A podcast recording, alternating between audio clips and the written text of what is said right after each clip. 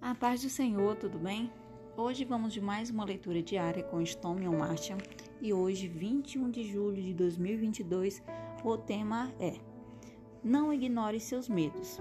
E a referência está em 2 Reis 19, 19, que diz: Agora, Senhor, nosso Deus, salva-nos do poder desse rei. Então todos os reinos saberão que somente tu, ó Senhor, és Deus. Ezequias foi um bom rei de Judá. Seu inimigo, o arrogante rei da Síria, entrou em guerra contra ele e tentou convencê-lo a não confiar que Deus o salvaria. Mas Ezequias recusou-se a duvidar de Deus. Em vez disso, recorreu ao profeta Isaías para ouvir a palavra do Senhor.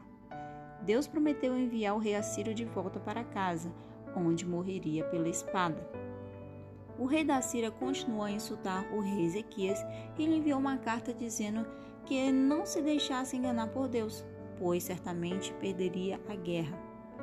Em vez de responder às ameaças do inimigo, Ezequias levou seu problema a Deus, estendeu a carta diante do Senhor e orou.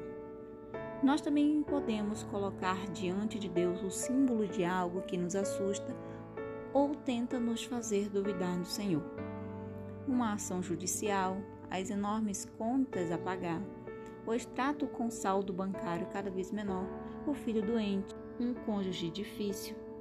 Como resultado da oração de Ezequias, Deus enviou um anjo para destruir os 185 mil soldados assírios. Deus pode enviar qualquer coisa que você precise para derrotar seu inimigo.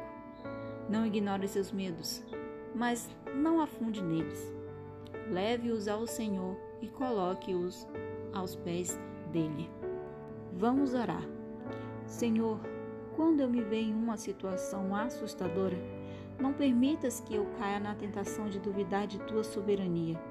Ajuda-me a colocar minhas dificuldades diante de ti, crendo em teu poder para resolvê-las.